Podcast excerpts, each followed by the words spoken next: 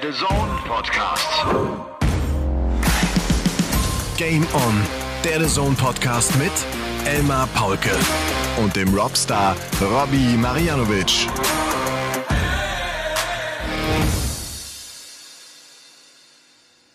Ladies and Gentlemen, es ist äh, ehrlich gesagt früher als gedacht und dabei ist es schon ziemlich spät, also 22.25 Uhr an diesem Sonntagabend und äh, wir melden uns hier aus der Kommentatorenkabine 4 bei The Zone, denn der World Cup of Darts ist eben erst zu Ende gegangen. Und wir haben tolle vier Tage erlebt. Und äh, ich darf euch begrüßen und willkommen heißen zu Folge Triple 20 neuen Tops, wenn ihr wollt, zur Folge Nummer 109 an diesem 21. Juni 2022. Also auch dieser 21. ist ein Game-On-Tag und wir freuen uns, hier die nächste Folge aufnehmen zu können. Und wenn ich da sage, wir freuen uns, dann meine ich natürlich den Robbie Marianovic und mich. Und wir haben heute schon äh, eine kleine Premiere, äh, einen besonderen Moment, denn wir nehmen zum ersten Mal den Podcast auf und sitzen dabei in einem Zimmer, in einem Raum. Ja, hallo Elmar, freue mich natürlich und hoffe sehr, dass das nicht das letzte Mal sein wird, weil ich für mich hm, doch eine relativ angenehme Atmosphäre, muss ich sagen. Ja, ne, das ist äh, über WhatsApp-Call, klar, das ist irgendwie auch immer ganz witzig, weil wir dann einfach auch so ein bisschen sehen, wie hängt der andere da und äh, äh was hat er sich für ein Getränk mitgebracht. Das ist ja auch irgendwie entspannt, wenn man das so aus äh, dem Wohnzimmer oder aus dem Keller heraus macht. Hier sitzen wir, wie gesagt, an, äh, in der Kommentatorenkabine, von der wir die ersten äh, drei oder die drei Tage berichtet haben. Da ging es ja später dann vor die Kameras. Das ist dann nochmal ein anderer Kommentatorenraum und so ein kleines Studio. Und jetzt sind wir hierhin zurückgegangen, damit wir Ruhe haben, damit wir nicht gestört werden, damit wir ja einfach mal äh, durchatmen können. Denn ja. Game On, der The Zone Podcast, ist ja auch einfach äh, ein Podcast zum Entspannen. Ja um, um das Leben zu genießen, um Spaß zu haben, um nochmal so ein paar Dinge sacken zu lassen. Wir wollen natürlich reden über den World Cup of Darts, denn die Australier Simon Whitlock und Damon Hatter haben diesen World Cup gewonnen. Zum ersten Mal ging damit der Titel nach Australien. Es war der erste Major-Sieg für Damon Hatter. Es war nach zehn Jahren der zweite Major-Erfolg für Simon Whitlock. Und es waren sehr sympathische Sieger, weil sie sich wahnsinnig gefreut haben. Und das irgendwie so gut passt zu diesem emotionalen World Cup, zu dieser emotionalen Teamwehr. Ja, ich habe mir auch fast gewünscht, dass es jemand wie die zwei zum Beispiel auch gewinnt, weil das hat wirklich, so wie du sagst, super gepasst von den Emotionen. Aber nicht nur die zwei hatten ja so diese Emotionen, es ging ja allen so, weil, weil du einfach im Team spielst und nicht alleine. Und du fühlst dich irgendwie auch, wenn du so eine Eins triffst oder dein Doppel nicht triffst, auch mitverantwortlich für den anderen. Das fand ich immer so gut. Ja. Und es ist äh, natürlich wieder das gewesen, äh, worauf du dich äh, schon direkt auch gefreut hattest im Vorfeld, Robby, ne? Team WM ja. und im, im Team spielen, das gleiche Trikot tragen und das äh, ist mir in diesem Jahr nochmal irgendwie äh, bewusster äh, vor Augen getreten. Und ich habe das bewusster wahrgenommen, dass es wirklich so ist, dass das gerade von der Emotion her ein ganz besonderes Turnier ist. Und ich glaube halt nicht nur wegen des Doppels, sondern natürlich auch, weil du für dein Land an den Start gehst, was die Dart-Profis ansonsten ja nicht tun in einer Einzelsportart. Und man muss äh, nach dem Turnier, das waren auch viele Nachrichten von euch heute während unserer Übertragung, irgendwie nochmal sagen, eigentlich muss so eine Art Veranstaltung ruhig auch ein zweites Mal im Jahr stattfinden. Warum eigentlich nicht, oder? Oder ist es gut, weil es einmalig ist? Ja, es war ja am Anfang so, 2010, äh, wenn du dich noch erinnerst, 2010 gab es ja zum ersten Mal den World Cup, dann hat man es im Folgejahr nicht mehr gespielt, ja. weil es nicht in den Terminkalender gepasst hat und hat man so gedacht, ja gut, World Cup ist nicht so wichtig, den streichen wir wieder. Und dann gab es doch viele Leute anscheinend, die sich da gemeldet haben bei der Petition und gesagt haben, das ist Wahnsinn, das ist einmalig, das hat Spaß gemacht, auch vor allem damals mit den ersten Siegern Raymond von Barnefeld und Co. Stompy, die auch eine super, super Show hingelegt haben. Und ähm, ich finde, aber wenn du mich jetzt so fragst, einmal im Jahr reicht. Das macht es ganz besonders, finde ich. Wir müssen ja auch aufpassen, dass es nicht zu inflationär wird. Da kannst du in andere Sportarten gehen. Sobald das zu viel wird von irgendwas, schwindet mein Interesse zum Beispiel. Ja. Ich hoffe, dass wir äh, auch wirklich viele Zuschauer erreichen konnten an diesem Wochenende. Es war ja ein unglaublich heißes Wochenende in Deutschland, gerade in Süddeutschland. Äh, eigentlich genau mein Wetter eigentlich genau so ein Tag, wo ich den ganzen Tag draußen bin und am See hänge und reinspringe und es liebe, in dieser Hitze herumzulaufen. Du hast eher gesagt, es ist jetzt zu heiß, ne? Mir war es ein bisschen zu heiß, ja. Also auch wenn ich so ein bisschen südländische Gene in mir trage, aber mir ist das echt äh, zu viel gewesen. Und ich glaube, wir werden ja später noch darauf zu sprechen kommen. Für den einen oder anderen Spieler auch beim World Cup war es auch ein bisschen zu heiß, weil der hat dann auch ein bisschen heiß getweetet. Deswegen äh, vielleicht schon mal hier so eine kleine Vorschau, was noch kommt. Ja, das stimmt. Äh, wie spielst du 181 Punkte? Also am liebsten nicht mehr als 179 Punkte dann machen, dass auch ein Doppel übrig bleibt. Nee, aber auf jeden Fall spiele ich es nicht über dreimal Triple 20. Das ja. ist schon mal ganz wichtig. Das war vielleicht der kurioseste Moment äh, an diesem Wochenende von Frankfurt. Äh, José de Sousa hat 181 Rest und wirft tatsächlich die 180, um sich damit zu überwerfen, aber er realisiert das auch erst eine Sekunde zu spät. Er hatte schon gejubelt, was das Ganze noch ein bisschen äh, verrückter machte. Ne? Der ist einfach und ähm, Jemand anderes hat ja schon erwähnt danach, das Kuriose war ja, dass José de Sousa tatsächlich der bessere Rechner in diesem Team war. Und das fand ich auch äh, total lustig und hat ja auch im ersten Spiel dann noch seinem Partner Hieronymo geholfen beim Rechnen. Und er hat auch teilweise, äh, ich habe auch teilweise super Wege von ihm gesehen. Er ist gute Wege gegangen, hat super gerechnet, habe ich gedacht, Mensch, der Schusse, der ist ja richtig gut drauf hier, äh, was, was die Zahlen angeht. Und dann kommt das Ding und ich habe mich ja vor Lachen nicht mehr eingekriegt. Ich musste das Mikro kurz ausschalten, weil äh, ich habe gedacht, ich will ja nicht. Es war einfach zu viel für mich in dem Moment. Ja, das war echt äh, kurios, ja. so ein Moment, den man einfach ganz selten erlebt und der dann aber tatsächlich passiert und äh, die Portugiesen sind dann ja auch rausgegangen. Lass uns vielleicht das Ganze mal so ein bisschen nacheinander äh, aufarbeiten und fangen mit den Deutschen an. Gabriel Clemens, Martin Schindler äh, waren zusammen für Team Deutschland da. Sie hatten sich geeinigt, dass Shindy auf die Einserposition geht, dass Gabriel auf die Zweierposition geht. Sie mussten richtig kämpfen zum Auftakt im Doppel äh, gegen Spanien. Da hatten wir schon geahnt, dass das nicht ganz so einfach wird. Sie haben es sich hinten raus vor allem selber selber ganz schön schwer gemacht, weil sie elf Matchstarts brauchten. Ja, also es war auch für mich kein Spaziergang so im Voraus. Es war nicht zu erkennen. Zwei Tourcard-Holder, die Spanier, und die holst du nicht einfach so, die Tourcard. Da kannst du schon Dart spielen. Und vor allem José Justicia hat wirklich Gas gegeben und seinen Partner Martinez so ein bisschen reingesogen in, in eine gute Leistung. Und ich, Gabriel Clemens, Martin Schindler und ganz Darts Deutschland war sehr froh, als diese Doppel-6 dann gesteckt hat und ja. äh, mit dem letzten Dart, das war echt knapp und ich will auch nicht wissen, was passiert wäre, wenn der nicht getroffen hätte. Denn es war ja so, dass im Leck zuvor Martinez auch dann äh, mit dem letzten Dart die Doppel 4 checkte ja. und die waren ja auch dann im Bereich selber checken zu können. Das war schon gut so, dass sie das gemacht haben. Sie haben dann auch nachgelegt, sie haben äh, das dänische Team bezwungen, dann wurden ja auch schon Einzel gespielt. Also vielleicht nochmal für die, die so den World Cup äh, gar nicht verfolgt haben, die ihn gar nicht so kennen. Das geht also mit einem reinen Doppel in Runde 1 los und dann werden immer zwei Einzel gespielt und steht es 1 zu 1 zwischen den Nationen, fällt mit dem Doppel dann die Entscheidung und das Ganze erweitert sich dann erst im Finale. Da braucht man nämlich dann drei Punkte, um am Ende zu triumphieren. Ähm, gegen die Dänen war es dann, finde ich, ein echt guter Auftritt. Da waren sie souverän und die Dänen haben gut gespielt. Sie waren auch so von den Averages um die 90, Anfang 90 herum. Da mussten äh, wirklich solide Leistungen her und die waren da von Martin und auch von Gabriel Clemens. Und dann kam das Viertelfinale und da haben mal die Waliser gezeigt, äh, was es heißt, ein gutes Match beim World Cup spielen. Chancenlos. Ja, muss man schon sagen. Ja. Es war ja auch ganz schön heftig dann auch gleich das erste Spiel. Martin Schindler spielt deutlich über 100 im Average. Äh, ja, kriegt dann aber das beste TV-Spiel von Gervin Price ever um die Ohren gehauen und das muss man, glaube ich, schon so sagen. Also da gibt's auch keinen Vorwurf an Martin. Da kannst du nicht mehr viel machen, wenn du in so ein Ding reinläufst. Aber irgendwie hatten die die so ein bisschen ja, im Visier, die Deutschen. Und vor allem Gervin Price hat unfassbar gespielt. Ja. 170 war, Finish gespielt. Also ja. es war alles dabei. Es war für die Waliser das Match, nachdem sie knapp gegen Österreich durchgekommen waren und äh, ich glaube so, das war so das Signal für sie auch, sie müssen aufpassen, sonst, sonst, sonst gehen sie raus. Und Price dreht auf und spielt 117,88 im Schnitt, seinen höchsten TV-Average, äh, den er jemals gespielt hat, macht keinen Fehler auf Doppel. Und du hast schon gesagt, Martin mit einem 102er Average, aber nicht ein Dart auf Doppel. Ja. Nicht ein einziger scheiß Dart auf Doppel. und das ist natürlich bitter. Äh, Gabriel Clemens dann gegen Johnny Clayton, das war dann ein 2-4 aus deutscher Sicht.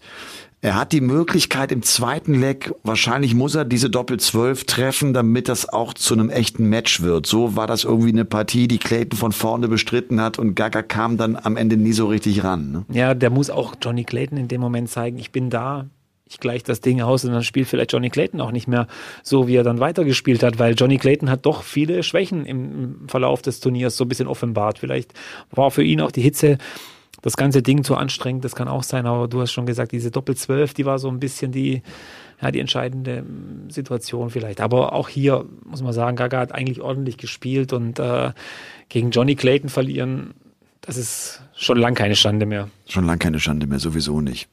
Was waren so die Highlights, was waren die besonderen Momente? Man muss sagen, die Niederlande, die ja ohne Michael van Gerven an den Start gegangen ist, weil der seine Hand-OP hat, die übrigens gut verlaufen sein soll. Man hat noch nichts gehört aus dem Stall van Gerven, aber die, PDC hatte angedeutet, dass alles äh, problemlos verlief und äh, dass man jetzt mal abwarten möchte seitens Van Gerven, um zu sehen, was das genau heißt. Also Operation war gut. Wir hoffen, dass der schnell zurück auf die Tour kommt. Wenn alles normal läuft, dann müsste er beim World Matchplay ja mit dabei sein. Äh, auf die waren wir gespannt, auf die Niederländer, Danny Noppert, Dirk van Dijvenbode und die haben eigentlich genau das gemacht, was man so vermutet hatte, was passieren könnte, dass sie einfach befreit aufspielen.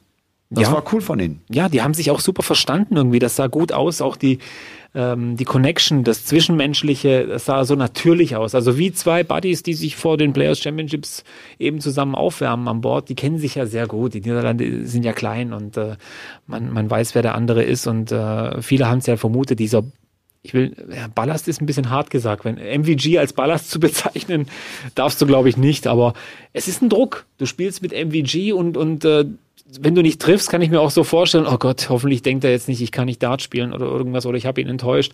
Aber da wusste der eine vom anderen genau, was er zu erwarten hatte. Und die haben eigentlich ein gutes, einen guten Flow gehabt, vielleicht ein bisschen Pech gehabt zum Schluss, aber für mich waren sie schon so mit die Favoriten. Ja, MVG, ich meine, der hat ja die äh, drei Titel geholt für die Niederlande an der Seite von Raymond van Barneveld. Der hat mit Co Stompy, wie du gesagt hast, äh, auch dann vier äh, Erfolge einfahren können. Also die Niederlande mit vier Titeln insgesamt. Ähm, Gehört das zur Qualität eines Teamspielers mit dazu? Ja. Dass man sich dann auch so ein bisschen auf seine Partner einstellt, um genau zu versuchen, diesen Druck denen nicht zu übermitteln, den man vielleicht erzeugt. Und das weiß er ja, glaube ich. Er weiß ja, wie er wirkt. Ne? Das, der, das, damit spielt er ja. Das ist ja äh, Teil seiner Strategie. Ja. Und ich glaube auch, dass Raymond van Barneveld auch für ihn so ein optimaler Partner immer war, weil äh, Raymond ähm, sich niemals in seinem Kopf zumindest, vielleicht in einem Interview danach oder, oder offiziell, aber in seinem Kopf wird er sich niemals in den Schatten von MVG stellen wollen. Dafür ist er zu erfolgreich gewesen in seiner Karriere mit fünf WM-Titeln und ähm, er es vielleicht auch gar nicht so, so MVG zeigen will, sondern er will ihm zeigen, ey, wir sind auf einem Level und spiel dein Ding und ich spiele mit oder du spielst mit und das ist eine ganz andere Connection, wie jetzt jeder andere Holländer, der da mit MVG gespielt hat. Deswegen ähm, ist Raymond van Barneveld vielleicht gar nicht so der große Teamspieler, aber der optimale Partner eben für MVG gewesen. Ja. Mal sehen, wie das im nächsten Jahr läuft. Auch da kam die Frage äh, immer wieder auf. Glaubt ihr, dass äh, wenn denn äh, Danny Noppert und Dirk van Dijvenbode den Sieg holen sollten, dass MVG dann im nächsten Jahr sagen würde, komm, dann macht das noch einmal und verteidigt den Titel? Äh, das können wir uns beide nicht vorstellen. Nein, nein, nein. Weil es einfach ja auch darum geht, die Besten spielen und Van Gerven ist dann auch laut Rangliste der Beste und er hält sich für den Besten, dann wird er auch natürlich an den Start gehen und möchte so ein World Cup of Darts natürlich mit bestreiten. Team England war ein interessantes Team mit Michael Smith und James Wade. Es war deshalb interessant, weil man James Wade irgendwie so emotional erlebt hat, wie man ihn ganz selten gesehen hat bislang in seiner langen Karriere. Das war schön zu sehen, die haben viel Spaß gehabt. Und auch da gibt es einen wirklich verrückten Moment im Halbfinale. Äh, der Bully Boy, der gegen Damon Hatter führt mit 3-1, der noch ein Leck braucht, der 72 Punkte Rest hat, der sich plötzlich überwirft, weil er sich ärgert und den letzten Dart aus Versehen in die Triple 16 schmeißt. Damit bastet er sich und damit bringt er sich vor allem völlig aus dem Konzept und er verliert tatsächlich dieses Match noch äh, ein Moment, wie man ihn auch ganz selten erlebt und wie der vielleicht auch zeigt, auf, auf wie sensiblen Beinchen dieser, dieser Erfolg eines Bully Boys steht. Ja. Ich glaube Ne? auch. Das, Der das, spielt das, so gut. Das hast du genau richtig gesagt, sensible Beinchen. Und äh, der, der hat sich wieder mal selber geschlagen. Ich habe dich auch gefragt oder dir gesagt während der Übertragung, da ist doch jetzt nichts passiert eigentlich. Der hat jetzt mal einen, einen einzigen Scheißdart daneben geworfen. Mehr war es ja nicht in, in dem Moment. Und dann ärgert er sich wieder so, kommt noch mal dran und danach ist alles ist zusammengebrochen. Komplett. Das, Sein ganzes Spiel war weg. Und er hat bis dahin dieses Match dominiert. Oh ja. In allen Belangen. Oh ja, vor allem vom Scoring her, der hat's richtig krachen lassen, der hat seine 180er geworfen, der hat die Akzente gesetzt, der war einfach eine Klasse besser und diese letzten drei Legs spielt er dann mit einem Average von 79. Da geht er ein wie eine Primel. Ja. Mich ärgert ja auch gar nicht, dass er jetzt da so eingegangen oder zusammengebrochen ist. Mental auch mal, mal wieder. Das kann er ja machen, wenn er alleine spielt. Dann ist er selber für sich verantwortlich. Aber in dem Moment muss er auch vielleicht kurz dran denken, dass er ein Teamspieler ist, dass James Wade auch noch dazugehört.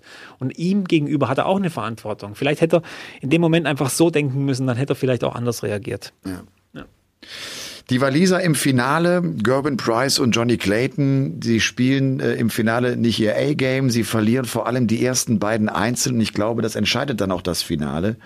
Ähm, ich finde eine ganz spannende Frage ist so, wie äh, für Gerben Price dieser World Cup wirkt, was er für ihn bedeutet. Er hat angedeutet, dass es sein könnte so, dass er darauf jetzt wieder aufbaut, nachdem er nicht zufrieden war die letzten Wochen, hat ja auch in der Premier League nicht gut gespielt und äh, so ein Match wie das gegen Martin Schindler, das, das beste Match, wie er selber auch äh, anführte, äh, seit, seit Monaten, dass, äh, dass ihm das hilft, vielleicht wieder so richtig in die Erfolgsspur zu können.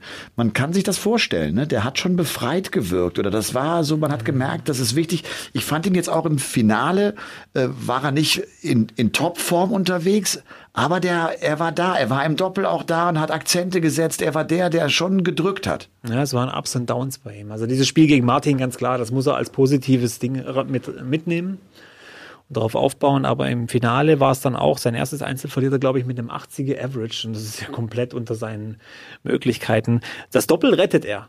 Auch wenn Clayton das Doppel dann ausmacht, aber die Scores vom, vom Iceman waren tödlich äh, in den Situationen.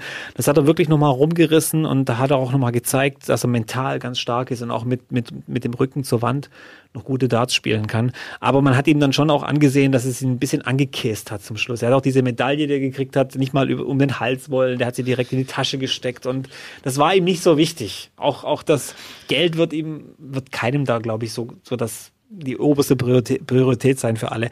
Aber äh, wie gesagt, es ist wie immer eigentlich im Darts oder in jedem Sport positive Dinge mitnehmen, Stärke draus ziehen und die negativen analysieren, besser machen und weiter geht's. Ja.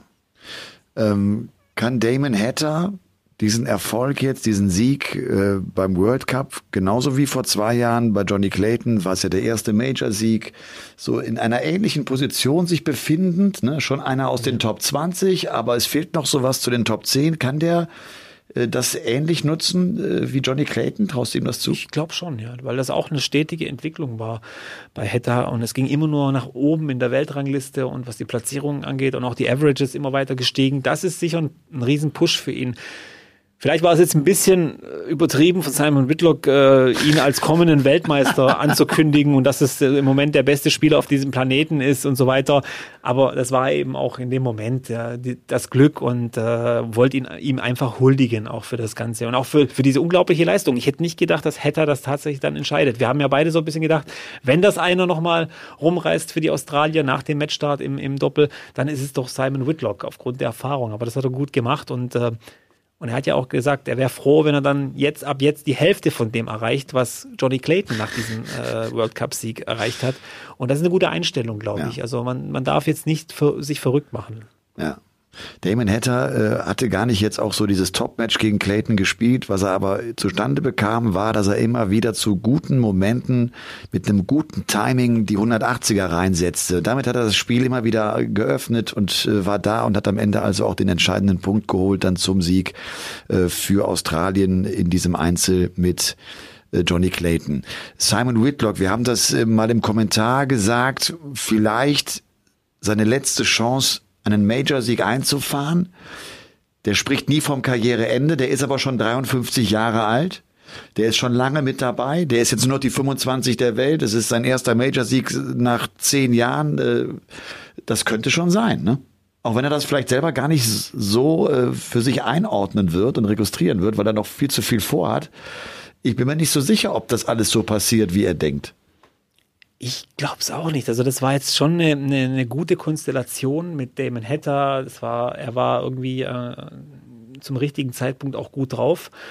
Und wir haben es ja schon ein bisschen vermutet, dass gerade diese ganz, ganz kurzen Distanzen im Einzel und im Doppel, das hat ihm natürlich voll in die Karten gespielt. Er muss hier nicht 25 äh, Minuten lang die Konzentration oben halten, wie das sonst der Fall ist, sondern hier reicht eine kurze, ganz, ganz starke Phase, was er immer wieder hatte, um ihn nach vorne zu pushen, hat er super gemacht, muss man auch sagen. Dazu ist er auch jederzeit in der Lage gewesen. Aber ich glaube, dass Simon Whitlock auch noch viel zu viele Darts und Spitzen zu Hause hat, die er ausprobieren muss. Und äh, er hat noch min, er hat noch vor, einen Haufen Boards kaputt zu machen mit seinen Spitzen. Äh, aber mal im Ernst, äh, ich glaube, dass er selber gar nicht, noch gar nicht ans Karriereende denkt. Äh, und ich vermute auch mal, dass er dann, bis er wirklich nicht mehr kann, an diesen Okis stehen wird und einfach weiterwerfen. Ja, ich glaube, am Ende regelt das ja dann so eine Weltranglistenposition, ne? Und dann ist ja, letztlich meistens, so der Schritt, wo du meistens. keine Tourcard mehr hast. Er ist keiner, der als Nummer äh, 43 der Welt irgendwann mal sagt, ich höre jetzt auf. Nee, das glaube ich auch. Das ist er nicht. Das glaube ich auch. Er ist einer, dem musst du sagen, Simon, jetzt bist du 65 hast die, Tour, die Q-School ja. nicht geschafft, es ist für dich Challenge Tour, oder, aber ich glaube auch sogar da, da spielt er dann einfach auf der Challenge Tour weiter oder so Sachen. Also ja. dann, das juckt ihn überhaupt nicht. Ja, und das ist äh, genau auch einer, der ja auch privat immer diese Pub-Turniere spielt ja. und so, dem das auch gar nicht viel ausmacht, dass er dann vielleicht gegen Leute da am Oki steht, die, die nicht so seine Qualität haben und die nicht den Ruf haben und das alles nicht so eine große Bedeutung hat. Dafür spielt er viel zu äh, gerne Darts und dafür ist er einfach viel zu gerne am, am Oki unterwegs. Also die Australier gewinnen äh, die Veranstaltung. Titelverteidiger war ja Schottland mit John Henderson und Peter Wright. Äh, die haben mich schon ein bisschen enttäuscht. Die waren, finde ich, ziemlich weit davon entfernt, eventuell den Titel verteidigen zu können. Das war von John Henderson, der war auch im Viertelfinale dann schon derjenige, der den niedrigsten Average von allen hatte, äh, nicht so wahnsinnig gut. Und auch Peter Wright hat seine Matches äh, ja nicht, nicht gewinnen können, nicht bestimmen können. Er hat gerade echt ein Problem. Peter Wright hat gerade einfach eine Formkrise. Basta. Ja, ja. wir haben es jetzt irgendwie so lang unter den Tisch gekehrt. Viele andere auch, aber jetzt muss man wirklich von der Krise reden. Was die Gründe dafür sind, das weiß ich nicht. Das ist bei Peter Wright ja oft, äh, das sind ja auch Dinge, die, die uns gar nicht bekannt sind, die er weiß und er, er wird es auch nicht großartig breit treten oder irgendwelche anderen Dinge. Aber diese Magie aus dem letzten Jahr, die war überhaupt nicht da. Also sie haben es versucht, so ein bisschen aufrechtzuerhalten. Es gab viele Lecks, die Hendo gecheckt hat und äh, Peter hat das abgefeiert. Aber am Ende des Tages musst du ja sagen, dieses Doppel lebt natürlich von der Leistung von Peter Wright. Das ist das äh, absolute Muss. Der muss in Topform äh, sein, wenn er mit John Henderson spielt. War er dieses Jahr nicht. Und äh, dass es überhaupt das Viertelfinale geworden ist, muss am Ende auch wieder als Überraschung gezählt werden, finde ich. Also ja. dafür waren sie nicht gut. Vor allem bei Peter Wright. Hast du das gesehen, wie oft er die 5 und die 1 oh, getroffen hat? Wahnsinn. Das war ja du hast gedacht, beim nächsten, bei der nächsten Aufnahme, das kann er jetzt nicht nochmal bringen. Ja. Da waren teilweise wirklich mehrere Aufnahmen hintereinander dabei, bei denen er nicht dreimal das 20er-Segment getroffen hat. Und das ist schon hart. Das ist schon hart für eine Nummer eins der Welt. Es ist, finde ich, schon ein äh, wirklich ein interessantes Jahr und ein kompliziertes Jahr für Peter Wright, der ja Weltmeister wird, der danach irgendwie ankündigt, er wüsste jetzt genau, wie Taylor das damals gemacht habe mit all den Siegen, der also das Gefühl gehabt hat, er würde jetzt mal so richtig durchstarten und viele Turniere gewinnen. Das geht so gar nicht auf und der äh, ja, hat sich für die Playoffs bei der Premier League nicht qualifizieren können. Der ist jetzt auch hier nicht mit dabei. Und was er dann auch nicht hinbekommt, meiner Meinung nach, und das hätte er machen müssen, wissen, John Henderson spielt kein gutes Jahr, der ist die 67 der Welt. Er muss, finde ich, viel mehr zur Führungsperson in den Vordergrund treten. Ja. Ich glaube auch diese, diese, diese Marschroute zu sagen, komm, äh, Big John, dann bist du die Nummer eins bei uns im Team. Nein, da musst du als Peter Wright dann auch hingehen und sagen, pass auf, John, das Ding gewinne ich, spiel du, was du kannst, ich werde das schon regeln und dann bin ich die Eins und ich leg das 1-0 vor und dann guckst du mal, was geht und ansonsten gewinnen wir das Doppel. Ja.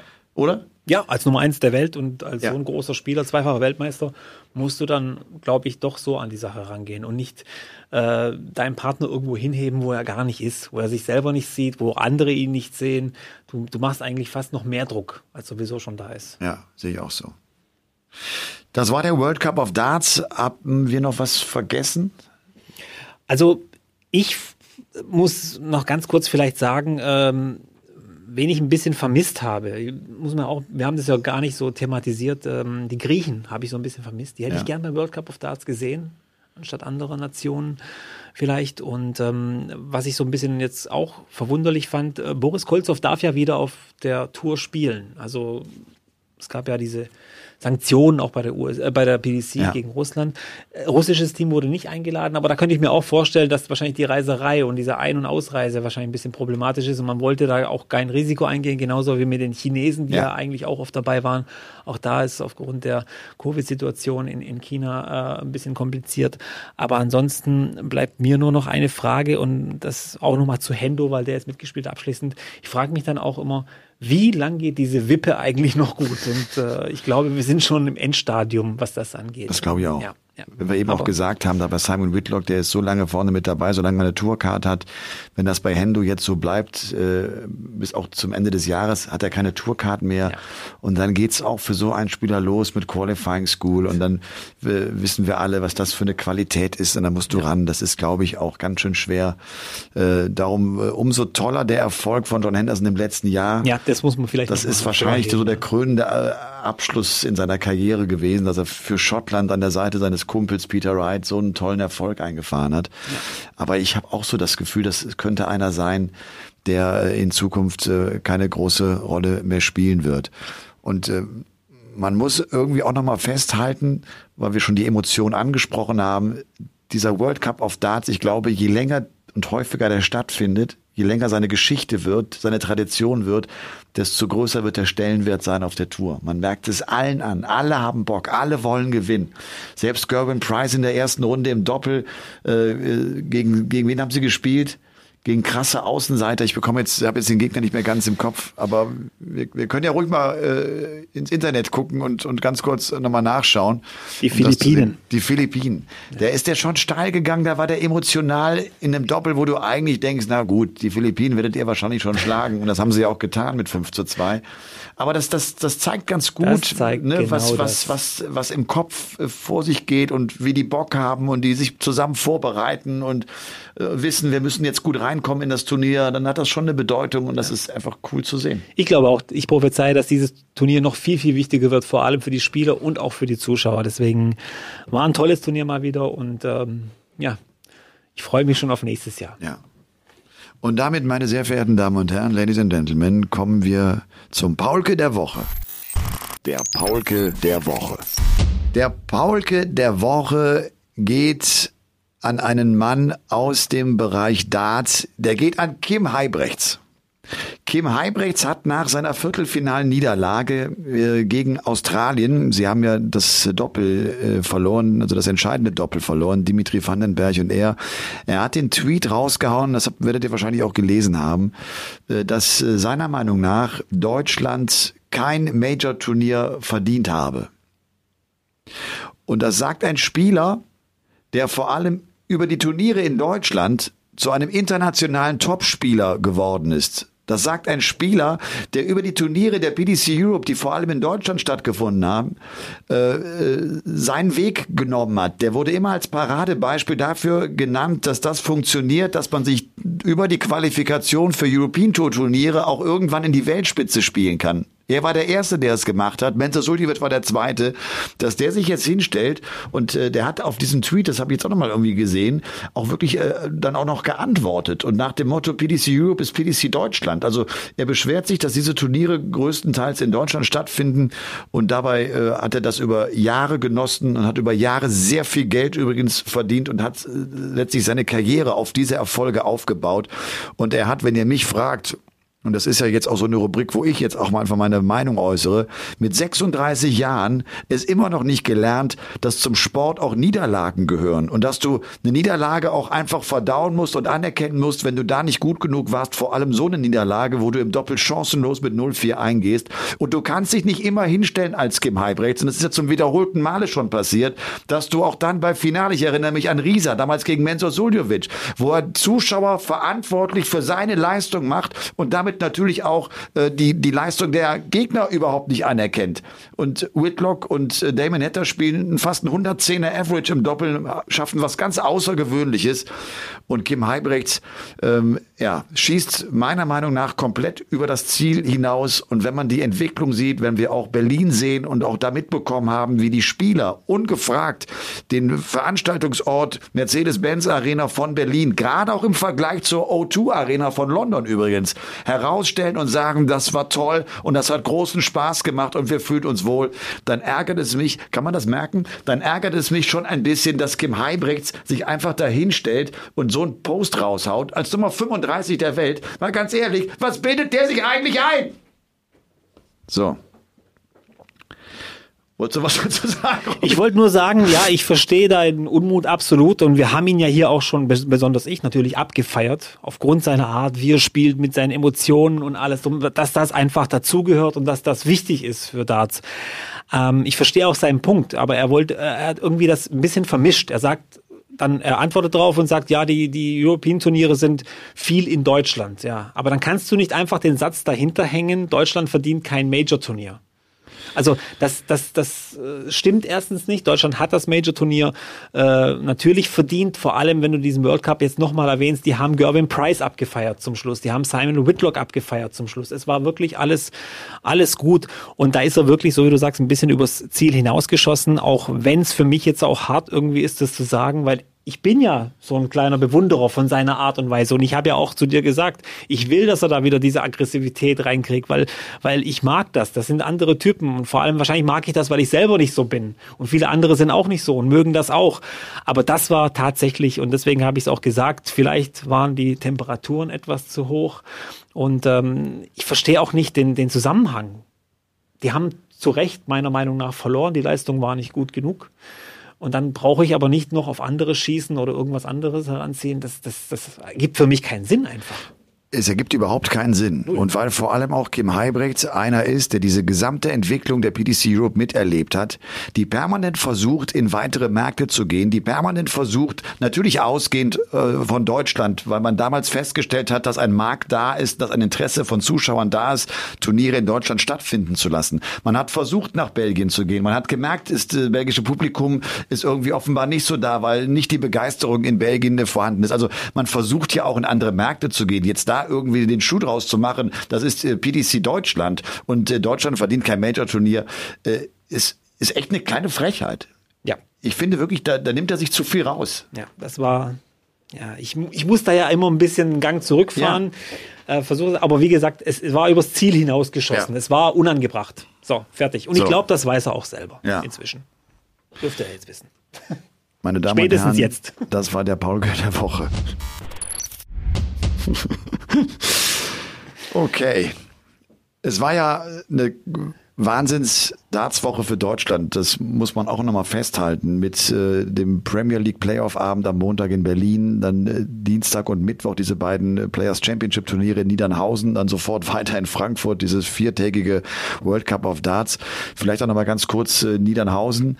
Ähm, wir hatten einen Sieger, äh, bei dem es einem so gar nicht überrascht, also ein Turnier gewonnen hat mit dem Bully Boy, gewinnt das dritte Pro-Tour-Turnier nacheinander, schlägt im Finale Dirk van Dijvenbode und drei Pro-Tour-Siege in Folge äh, haben noch nicht viele hinbekommen.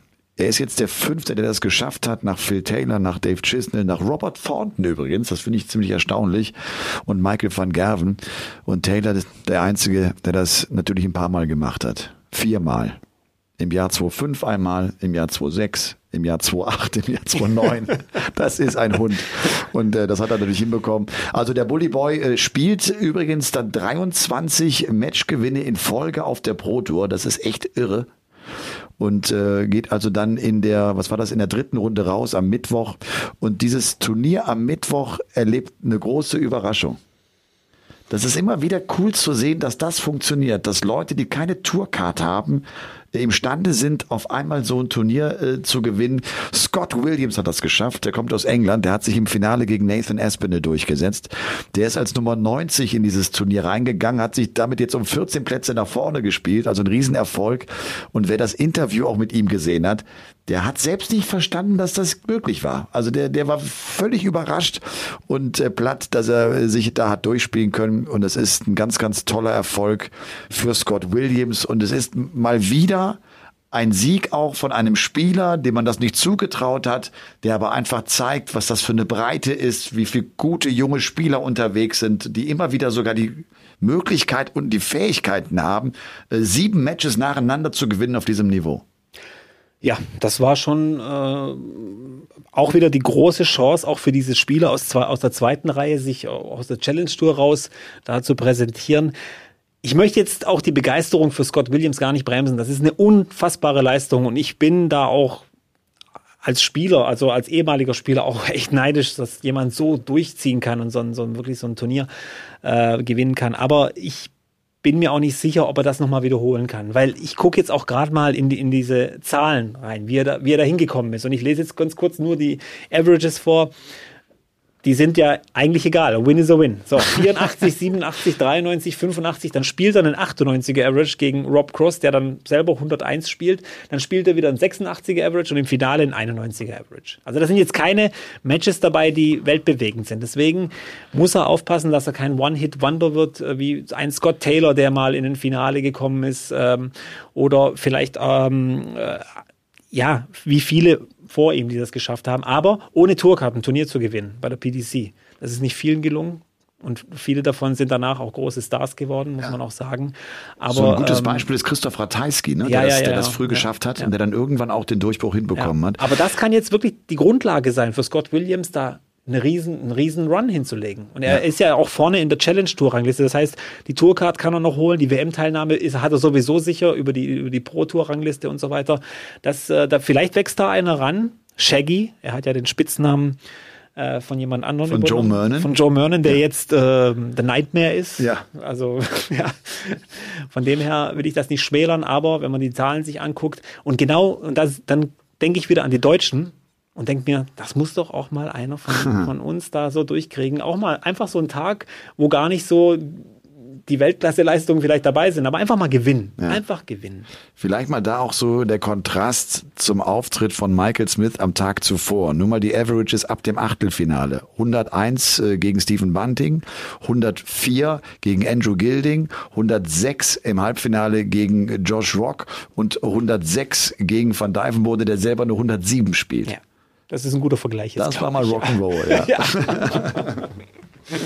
Vielleicht noch kurz zum Abschneiden der Deutschen. Ich habe jetzt gerade hier auch äh, die, die, diese, diese, diese Matchplan vor mir liegen, was den Dienstag betrifft. Da war Gabriel Clemens der Spieler, der deutsche Spieler mit dem besten Ergebnis, hat das Achtelfinale erreicht und äh, ist dann aber zu null rausgegangen mit einem Whitewash gegen diesen Josh Rock, der wirklich immer wieder, gerade auf der Pro Tour zeigt, dass er einer ist mit einer Menge Potenzial. Ja, junge Nordire, ja. ist schon Vater sogar in seinen jungen ah. Jahren, was ich gesehen habe und äh, lebt auch so ein bisschen jetzt vom Darts oder hauptsächlich vom Darts und das freut mich natürlich. Und immer wieder erstaunlich, Nordirland ja wirklich ein ganz kleines Land im Vergleich zu uns, aber dass sie jetzt wirklich schon wieder einen haben, der da vielleicht der nächste nach Daryl Gurney, der da wieder nach vorne marschiert und äh, macht auch einen total sympathischen Eindruck, hat eine tolle Friese mal wieder. Ich stehe ja auf die Friesen, ähm, deswegen äh, freut es mich. Natürlich äh, muss er ja nicht unbedingt den Whitewash spielen gegen Gaga, das freut mich nicht so, aber ähm, auch einer, den ich auf meiner Liste habe, für die, die ich im Auge behalte.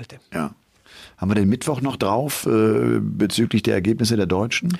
Ähm, wenn ich es noch richtig weiß, Martin noch in den, in den, letzten 32, das war das äh, beste Ergebnis. Lukas Wenig ist nachgerückt, hat auch gut, glaube einmal letzte 32, einmal letzte 64 geschafft. Ist ja für einen Challenge-Tour-Nachrücker super. Ja. Äh, da ins Preisgeld zu kommen, wird ihm sehr weiterhelfen. Äh, nicht nur wegen dem Geld, sondern auch wegen der Erfahrung. Das macht dich dann wieder ein bisschen stärker für die Q-School, weil du dann immer die harten Gegner hast. Ähm, ansonsten, ja, gab es nicht viel. Ähm, Max Hopp zweimal rausgegangen, glaube ich, in der ersten Runde. Ist nach wie vor echt eine schwierige Situation, glaube ich, für ihn. Flo Hempel spielt super.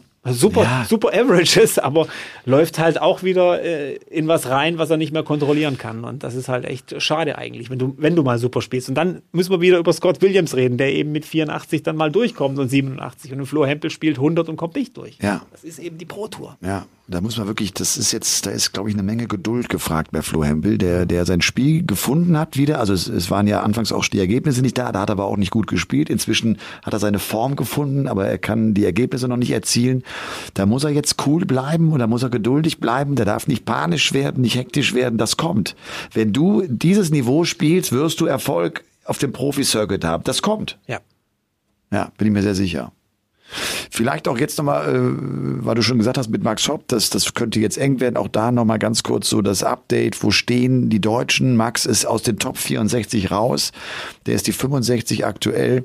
Schau gerade mal, Flo Hempel ist die 63, also auch so auf einem, auf einem ganz engen Bereich. Wir wissen von Martin ist die 44, Gaga ist die 24, nein, die 23 der Welt. Der ist jetzt auch um einen Platz nach hinten gerutscht, was macht überhaupt nichts. Und äh, das sind so unsere Top 4 in Deutschland. Und auf die wartet natürlich jetzt auch nochmal echt ein ganz schön intensiver Juli. Ne? Das ja. ist nicht nur das European Tour Turnier von Trier, sondern es sind vier, oder? Vier Pro Tour Turniere. hintereinander. So, und dann geht's ja darum, sich für das World Matchplay zu qualifizieren. Martin sieht sehr, sehr gut aus durch seine ja. tolle Saison auf der Pro Tour. Der ist durch. Wir haben vielleicht die Chance, zum ersten Mal zwei Deutsche beim World Matchplay dabei zu haben, denn auch für Gabriel Clemens sieht's gut aus. Ja, er ist jetzt über 5000 Pfund nach vorne äh, das ist natürlich nicht sicher, da ist alles äh, möglich, vor allem weil jetzt noch vier Pro Tours und äh, Trier stattfinden. Aber Trier spielt er ja mit, allerdings wieder mit dem Handicap, er muss sein erstes Spiel gewinnen, damit es für die Rangliste zählt. Äh, unglaublicher Druck, muss man schon sagen, schon in Trier und dann äh, natürlich bei der, bei der Pro Tour. Ähm, er hat sich jetzt für zahlreiche Majors auch qualifiziert, war, glaube ich, die letzten zwei Jahre bei allen Majors dabei, für die er sich über die Ranglisten qualifizieren konnte oder durch Qualis. Von daher, äh, wenn es jetzt das World Matchplay nicht wird, ja, dann ist es halt eben so ein, auch wieder so ein Ding, was jetzt gerade in diese blöde Phase reinkommt mit Verletzungen, mit, mit ein bisschen Pech und so weiter. Deswegen äh, mache ich mir jetzt keine Sorgen. Ich, ich gehe fest davon aus, dass er das schafft und äh, er muss dann auch einfach mit Selbstbewusstsein rangehen und dann, und das schafft er. Ja, für Martin Schindler wird das ein erstes Mal sein, World Matchplay. Wir ja. hatten zwei Deutsche, die beim World Matchplay schon dabei waren, mit Max Hopp, mit Gabriel Clemens. Der kennt das also. Und äh, klar, da wollen sie alle hin. Das ist ein geiles Turnier, das hat eine große Tradition. Das ist dieser Empress Ballroom mit dieser goldenen Decke. Das kennt auch jeder so, glaube ich, von der Fernsehübertragung. Da hast jeder schon mal zu Hause auf der Couch gesessen und gedacht, boah, geil, da ja. einmal spielen, auf dieser Bühne mal dabei sein, ist äh, klar natürlich ein, äh, ein fettes Ding. Ist es schon soweit? Ich glaube schon. Bist du dir ganz sicher? Ich bin mir sogar ziemlich sicher, Elmar. Okay. Dann würde ich sagen. Aber ich sehe schon wieder den Schweiß auf deiner Stirn. Kommen wir zu unserer wunderbaren Rubrik Die ganze Wahrheit. Kleine Stories über große Helden. Die ganze Wahrheit. Kleine Stories über große Helden. Das ist echt lustig. Wir, Robby und ich haben ja jetzt hier die letzten vier Tage äh, zusammen verbracht, weil wir zusammen kommentiert haben den World Cup of Darts. Ich sag eigentlich schon seit Donnerstag, du, ich muss mir noch eine gute Geschichte überlegen und hänge heute äh, vor der Abendsession noch im Restaurant da und sag schon, scheiße, ich habe keine Geschichte, ich muss da herum überlegen. Na, erzähl doch irgendwas, äh, was so hinter den Katakomben auf der European Tour so passiert ist. Da ist es oft sehr unspektakulär gewesen. Aber egal, hast du eine Geschichte? Ja, also auch nichts Spektakuläres, aber heute ist eine kritische Sendung, deswegen werde ich auch eine, eine kritische Geschichte erzählen. Das finde ich gut. Ja, ja, ja. Wir sind noch lange nicht am Ende mit der Kritik, das kann ich jetzt schon mal sagen. ich bin äh, gespannt, in welche Richtung diese Kritik geht. Ja, soll ich anfangen? Ja, bitte. Oder? Ja, okay. Eigentlich Jetzt werde ich dir mal über einen echten Helden erzählen, den ich mal getroffen habe. Ich habe keine Ahnung, wer er ist, aber Mal wieder ja. bei dem EDA-Turnier. Aber es hat überhaupt nichts mit Dart zu tun. Ja. Und ich war, äh, es ist schon sechs, sieben Jahre her und ähm, ich war noch nicht ganz so bekannt auch in der Szene. Das Social Media war auch noch nicht so extrem. Und dann kommt irgend so ein Typ in, in, in Geisenwind, in dieser Multifunktionshalle da, die kennst du ja auch, auf mich zu bei dem riesen EDA-Turnier und sagt, ey, können wir ein Foto machen? Und ich stolz wie Harry damals, hey, da will einer ein Foto mit mir machen, geil. Und bleib ganz cool, mach den Daumen nach oben, mach mit ihm ein Foto, denk hier und alle guck, guck mich schon so um, habt ihr gesehen, der wollte ein Foto mit mir machen. Und äh, der Typ läuft weg und ich höre noch, wie er, wie er zu seinem Kumpel da sagt, ey geil, ich habe ein Foto mit dem Steuner gemacht. Und ich, hey, Moment mal, Moment, Moment, stopp, stopp, stopp. Lauf dem Typen in der sagt, mit wem hast du ein Foto gemacht? Ja, Steuner, ey, geil und so. Und er hat mich tatsächlich mit Sascha Stein verwechselt. Ich weiß gar nicht warum. Ich bin schlank, ich habe dunkle Haare, trage eine Brille wie zum Teufel kommt er drauf, dass ich Sascha Stein wäre? und er hat ihn dann gezwungen, das Foto zu löschen vom Handy. Du hast ihn gezwungen? Ja, ja. Ich war da auch äh, dann sehr fordernd und äh, keine Ahnung, wer das war damals oder äh, aber mein Held der Woche auf jeden Fall dieser junge Herr damals. Und äh, es hat mich einfach so ein bisschen angekäst, was ich meine. Sascha war, glaube ich, dann bei der WM dabei damals, hat dieses Riesenspiel gegen MVG auch gespielt, äh, den ersten Satz gewonnen, war natürlich sau, saumäßig bekannt und es war ja auch nicht das erste Mal, dass ich mit äh, Sascha Stein verwechselt wurde. Und letztes Jahr wurde ich tatsächlich nochmal mit äh, Michael Unterbuch noch verwechselt. Deswegen ja, ich muss mir irgendwas überlegen. Vielleicht lasse ich mir den Arm komplett zu tätowieren oder irgendwas, weiß ich meine, sowas. Äh, sowas Markantes. Sowas Markantes, ja. Oder eine Glatze. Ja, oder Glatze oder halt äh, die bunten Haare. Gib, die bunten Haare. Mach ja. einfach die Haare bunt. Das äh, funktioniert, kannst du Peter Wright fragen. Ja, und wie gesagt, ähm, einfach nochmal ein bisschen Kritik an den Typen und er musste das Foto löschen, weil er wusste ja eh nicht, mit wem er sich fotografiert hat. Was ich meine, es ist ja unwichtig gewesen. Jetzt habe ich gedacht, du hast echt nochmal einen schönen Kritikpunkt. Du würdest nochmal irgendwie so ein bisschen pieksen. nee, nee, komm noch, komm noch, komm noch, komm noch. Wie kommt noch, kommt noch? Ja, ich habe ja noch eins, was ich wirklich, äh, was wir noch besprechen müssen, weil wir ein bisschen was gelesen haben in Richtung Dezember, wo wir vielleicht auch nochmal äh, ein paar Worte dazu sagen müssen. Oder sollen wir das heute noch gar nicht machen? Äh, das können wir machen. Es geht um, geht um die, die, die, WM, ne? Genau, ja. ja. Äh, aber jetzt bin ich erstmal gespannt. Äh, oh. Jetzt ist, jetzt ist wirklich, ich überlege schon die ganze Zeit, während ich dir zuhöre, überlege ich, okay, was, was soll ich machen, über wen soll ich reden? Ich habe ja schon über Ross Bray äh, gesprochen und habe den schon ge äh, gelobt. Äh, vielleicht ein Caller, der äh, genauso äh, etabliert ist, der genauso erfolgreich ist und äh, der schon so lange dabei ist und der als einer der besten Rechner gilt, der eigentlich lange Zeit als der beste Rechner galt, bis es Kirk Bevins dann gab, der ja auch so eine so eine so eine Zahlenmaschine ist. George Noble. George Noble ist äh, ein feiner Typ und ich erzähle einfach mal so ein paar Situationen, die, glaube ich, ganz gut beschreiben, wie der tickt. George Noble ist ganz anders als Ross Bray. Keiner, der den Mittelpunkt sucht, keiner, der es genießt, wenn er groß die Autogramme geben kann, keiner, der, äh, wenn es irgendwie heißt, kannst du nicht mal kurz auf die Bühne kommen, äh, dann schickt er gerne einen Russ vor und Russ macht das immer gerne, findet das cool und dann das genießt er einfach. Der moderiert ja auch viele Veranstaltungen, das, das, das macht George nicht. Und ich erinnere mich noch ganz gut, ich weiß ehrlich gesagt gar nicht mehr, äh, an bei welchem Turnier das war, also in welcher Stadt das auch war. Es gibt ja immer diese zweistündige Pause nach der Nachmittagssession, bevor es in den Abend losgeht. Und äh, das ist ja dann so ein Moment, ich habe mich dann gerade so in, in, in den, im letzten Jahr häufig zurück aufs Hotelzimmer gezogen und habe das so genossen, dann aber eine Stunde Ruhe zu haben, weil das laut ist, weil es anstrengend ist, weil viele was von dir wollen. Und äh, an dem Tag äh, bin ich irgendwie in, in die Umkleidekabine dieser Halle gegangen und dachte, da zieh ich mich mal ein bisschen zurück und ruhe mich aus. Und dann lag da George Noble. Und George Noble hatte sich einfach auf so eine knallharte Holzbank gelegt und er war echt eingepennt, weil er auch durch war und weil er müde war und kaputt war. Und, äh, und dann, dann, dann mussten wir beide so lachen und, äh, und, und kam auch auf das Gespräch so, wie er das genießt, als Caller unterwegs zu sein. Der hat ja, glaube ich, für die, für seinen Ort, also als, der war bei der Stadt angestellt, war klassisch im Büro sitzend und sagt, er hat so gehasst, morgens um vier Uhr aufzustehen, um dann in das Büro zu gehen. Das hat ihn so gelangweilt. Und dann irgendwann kam halt die Möglichkeit, dass er als Caller ist und das und damit lebt er eigentlich seinen Traum. Der hat ja eine ganz hübsche Frau, äh, der hat, äh, der hat eine wunderbare Familie und ist, ist ein stolzer Papa.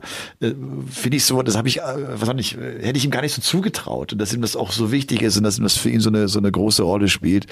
Und äh, George ist ein ist echt ein cooler Typ ähm, habe ihn also auch oft kontaktiert und da war der immer sehr gesprächsbereit und, und hat sich Zeit genommen und hat sie auch hingesetzt und das war so nie die Frage, so äh, wenn es um Recherchen ging und zum Buch ging, also vor allem auch dann so Richtung Peter Wright, da hat er mir irgendwann so mal die, die, diese ganze Geschichte erzählt und mir so äh, so ein bisschen erklärt, wie, wie er Peter Wright erlebt hat, so in seiner Phase und äh, dass das ja auch ein ganz schön wilder Vogel war, der gute Peter, ne? Und äh, der dann irgendwann als in die Spur kam, der, der ja in der Kneipe seines Vaters sozusagen das Dartspielen so richtig gelernt hat. Und George war der, der gesagt hat, du musst in die Mannschaft rein. Der hat ihn so versucht, so ein bisschen äh, an, das, an das regelmäßige Training und Spielen zu gewöhnen, damit, damit er äh, auch gut wird.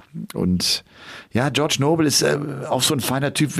Das ist wirklich, ich lobe die oft auch im Kommentar und sag so, das ist eine coole Crew. Die haben, die haben ja auch nie Stress miteinander. Die verbringen so viel Zeit miteinander, diese Caller. Und da war ja Paul Hinks auch lange mit dabei und so. Und die, die haben immer eine gute Stimmung. Und das finde ich echt cool. Und ich glaube, das liegt auch daran, dass sie dankbar sind für das, was sie da machen dürfen. Also die, die sitzen nicht da und denken, ah, schon wieder European Tour und schon wieder reisen. Nein, die denken, geil, reisen und wieder European Tour und das wird wieder gut und dann geht's wieder rauf auf die Bühne und da wird gearbeitet. Und George ist uns der, über den sich intern alle kaputt lachen, weil er die mit Abstand meisten Legs callt, weil immer wenn es eng wird, immer wenn es in Richtung 6-5 geht, George Noble auf der Bühne steht. Und das ist echt lustig. Und da halten sie ihm auch teilweise dann so ein paar Schilder am Rand hin, wenn es wieder heißt, es geht wieder in Richtung Deciding Leg, dann ist ganz klar äh, George auf der Bühne. Aber gut, das, das äh, ja, ist einfach, ist einfach nett. Und das ist ein vielleicht zurückhaltender Kerl. Ich kann mir auch vorstellen, dass er vielleicht auf einige Fans nicht arrogant wirkt, aber, aber ja, so ein bisschen abweisend vielleicht wirkt, aber das, das, das meint er gar nicht böse, sondern so ist er einfach, das, das ist eher ein introvertierter Typ, der es mag, wenn du ihn ansprichst, mit ihm dann äh, zu zweit am Tresen sitzt und, und vielleicht ein Getränk nimmst. Ja, so habe ich ihn auch kennengelernt. Ja. 27th leg and final leg. It's Michael to throw first. George, George Noble. so ungefähr muss man sich das vorstellen. Ja. ja. George Noble, ja. Ich, äh, ich bin mal gespannt, wann, wann der erste Caller, und ich hoffe, dass es George Noble ist, mal ein Buch schreibt über seine, all, all seine Erlebnisse. Ich glaube, da kommen noch einige Geschichten ins Licht, die uns zum Schmunzeln bringen. Deswegen. Oh ja. Aber George Noble wahrscheinlich äh, einer der letzten Gentlemen, auch so die äh, da in der Crew drin sind, einer von der alten Schule. Aber das mit Peter Wright wusste ich jetzt zum Beispiel gar nicht, dass der den da so, das stand in deinem Buch bestimmt. Ja, oder? stand auch ja. drin, genau, ja. ja. Das äh, ja, ist wirklich witzig. Der hat ja sehr früh kennengelernt, da war der halt 15, 16, sowas, ne? Und hat auch mal so erzählt, dass, dass der, das war halt ein gut aussehender junger Kerl und eine große Klappe so, ne? und einen hier auf, ne, ein bisschen Gas gegeben. Ja, ja, gut, gut. Und äh, ja. Und von daher, äh, glaube ich, hat der manchmal die Karriere von Peter äh, mehr beeinflusst, als Peter vielleicht zugeben würde. Ja, vielleicht auch ja, das, ja, ja genau. Ja. So schließt sich der Kreis. Also, das war die ganze Wahrheit und eine kleine Story über George Noble. Wirklich, der fest ja auch zur Tour. Das ist schon das Schöne, glaube ich, am Caller-Dasein. Du gehörst auch zu dieser Szene mit dazu. Man kennt deine Stimme, man kennt deine 180. Ja. Du, du gehörst fest mit dazu. Also ohne die Caller wäre Darts nicht das, was es ist. Ne? Der Caller ist ganz wichtig für die Atmosphäre und, und ja, das ist cool. Und das wissen die und das genießen die auch. Also ne, auch so Teil des Spiels zu sein. Ne, das perfekte Leck zu callen ist auch ein ganz toller Moment für, für einen Caller. Nicht nur für den Spieler, sondern auch du bist Teil dieses, dieses, dieser Perfektion. Ne, so, ja. Das ist super. Ja haben auch viel Einfluss auf das Spiel. Also wenn die ihren Job nicht richtig machen, dann kann das ein Spiel beeinflussen. Ja. Hast du einen Lieblingscaller eigentlich? Ähm, wahrscheinlich äh, You Where. Jetzt ernsthaft? Ja, aber nicht gerade. Äh, erstens, ich mag seine 100, wie, wie er das so sagt. Er ist aber Lisa, glaube ich, gell? ja, einen guten Ausgang. Aber äh, ist halt in Erinnerung, weil er halt bei vielen guten Spielen, die ich gemacht habe, der Caller war. Also bei, bei die mir in Erinnerung sind.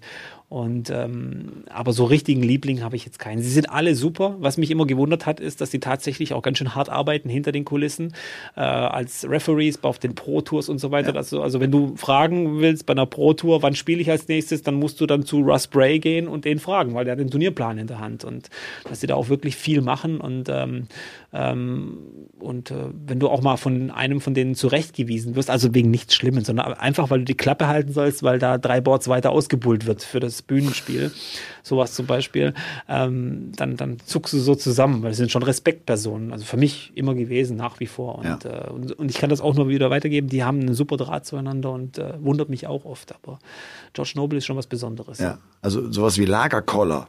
Ja, ich habe das, ich hab das ja wirklich du einige Jahre gemacht. Sowas wie ein Lagerkoller gibt's nicht. Ja. Also ja, es ist eher wirklich, die sehen sich ja dann noch zum Frühstück, also auch das. Ne? Du, äh, ich bin eher mal einer, der auch dann äh, so auf der Tour äh, Frühstück wollte ich alleine. Ich habe ja, ich rede ja mit mit so vielen Menschen den ganzen Tag über. Da wollte ich so ein bisschen für mich sein. Ja. Äh, die hocken direkt wieder zusammen und wird sofort wieder gelacht und eine gute Geschichte erzählt und was weiß ich. Also Wahnsinn, was die für eine Power haben. Fußball, Fußball ist ein großes oh, Thema ja. bei denen. Ne? George ist ein großer Tennisfan, verfolgt ah. die Tennistour sehr intensiv ja, und äh, ja. Und die Engländer sind ja sowieso, wissen wir, die, die, die haben einen ganz anderen Bezug zu, zu Wetten. Es wird ja, ja viel mit Sportwetten gemacht. Da sind die immer, äh, ja, einfach verfolgen den Sport dadurch sehr, sehr, sehr, sehr nah und intensiv und, und, haben, und haben da eine große Freude dran. Jo, die WM. die WM und äh, die Fußball-WM. Ja. Sie überschneiden sich terminlich ein wenig und jetzt ist irgendwie die Meldung rausgekommen, dass es sein könnte, dass die PDC darauf Rücksicht nimmt und an den Tagen, an denen die Fußball-WM dann gespielt wird, im Ellipelli pausiert. Das ist äh, übrigens eine Meldung, die über die Agentur ging, die dann, glaube ich, schnell äh, aufgenommen wurde seitens Sport 1 und auch seitens der Bild. Ja. Ich habe noch kein Zitat gefunden, dass das eine Meldung seitens der PDC ist. Ja. Man weiß also auch nicht, woher der Kollege aus der Agentur diese Nachricht hat. Ja. Dass das aber im Bereich des Möglichen ist, das kann ich mir vorstellen. Klar, Fußball ist ja auch in England eine ganz große Nummer. Und äh, ich habe auch mal kurz überlegt, wäre das denn so schlimm, wenn wir da drei oder vier Tage zwischendurch äh, pausieren würden? Würde das den Turnierrhythmus stören? Ich glaube, das wäre das einzige Problem, wenn er den Turnierrhythmus stören würde. Und das tut er mit Sicherheit nicht, weil wir ohnehin diese Situation bei der WM haben, dass es gefühlt irgendwie zwei Turniere sind. Gerade für die, die die erste Runde irgendwie sehr früh spielen und dann fast zwei Wochen warten müssen, um die zweite Runde zu spielen. Ja, den Rhythmus wird's nicht stören. Man will ja ein bisschen früher starten, damit man dann äh, diese paar Tage ein Halbfinale und Finale dann bei der Fußball-WM aussetzt.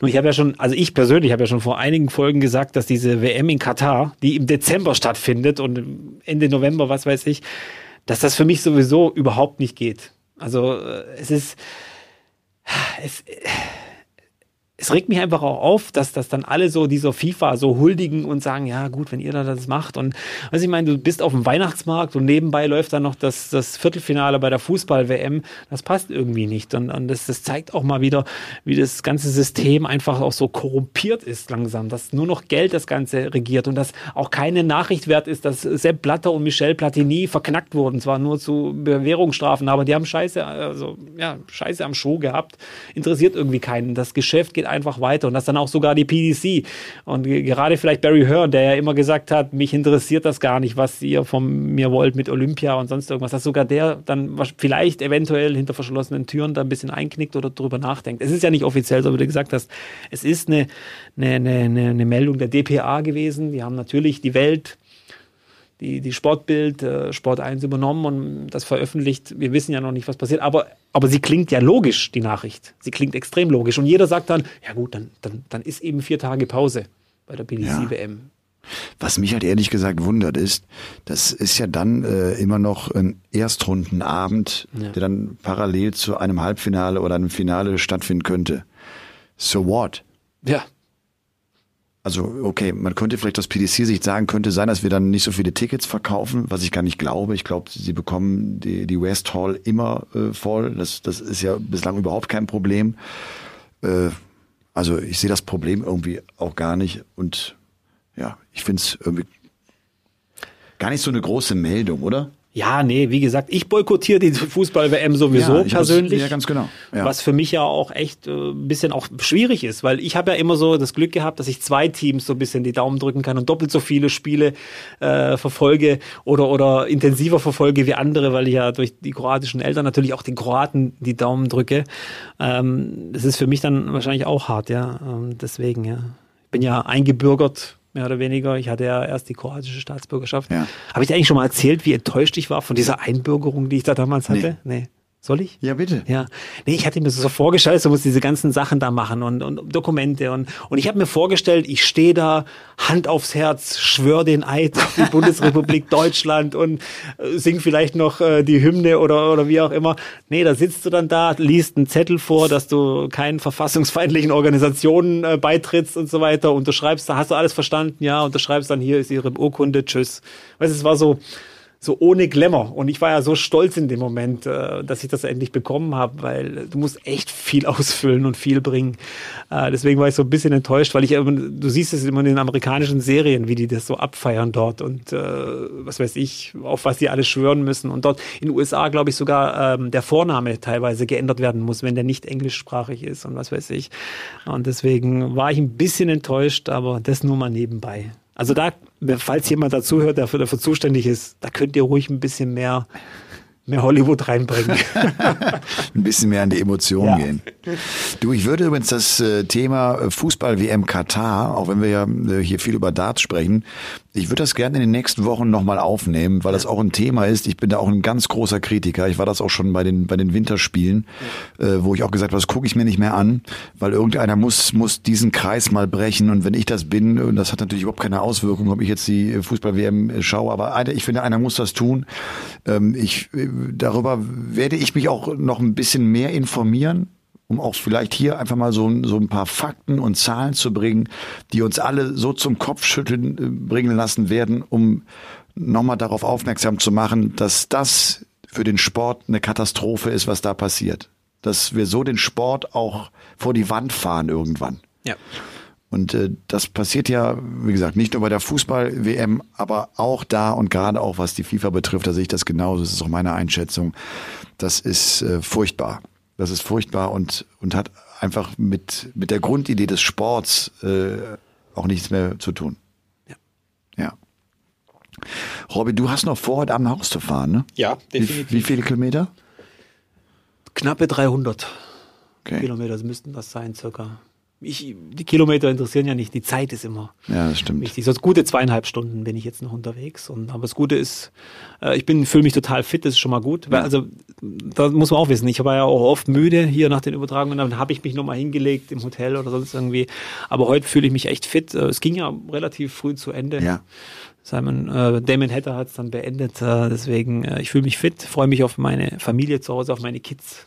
Äh, das sind ja, ich muss ja immer wieder sagen, sie sind ja noch so klein, dass sie sich teilweise innerhalb von Tagen verändern. Dann kommst du nach drei, vier Tagen wieder heim und dann sind die pl plötzlich ganz anders. Ja. Und äh, ich finde es auch immer so cool. Mein älterer Sohn, da stellst du dir als Vater vor, du kommst da rein und der stürmt auf dich zu und äh, umarmt dich. Der ist da gar nicht so. Der ist da relativ so, der zeigt mir erstmal irgendwas, was er da gemacht hat und so und erzählt, äh, was er beim Opa gemacht hat oder irgendwas. Da bin ich, denke ich immer so, ach komm, jetzt mal ein bisschen mehr Gefühle hier, Toni. Er macht das, was du ihm vorlebst. Ja. Ja, das sind äh, am Anfang wahrscheinlich die Spiegelbilder von uns selber, ja. Ganz, ganz oft, ja. Du, ich habe eine Woche vor mir. Ich werde, äh, weil meine Tochter äh, jetzt noch in der Prüfung hängt, die unterstütze ich logischerweise dabei. Wir, wir, wir lernen manchmal so ein bisschen zusammen. Darum äh, verbringe ich die Woche jetzt auch noch äh, so ein bisschen am Schreibtisch. Und dann haben wir ja auch Freitag und Samstag das Dutch Masters Ja. in Amsterdam. Das nächste World Series Turnier über zwei Tage, über drei Session äh, werden auch wir beide kommentieren. Und äh, genau, das ist dann für mich so der Abschluss für den Juni.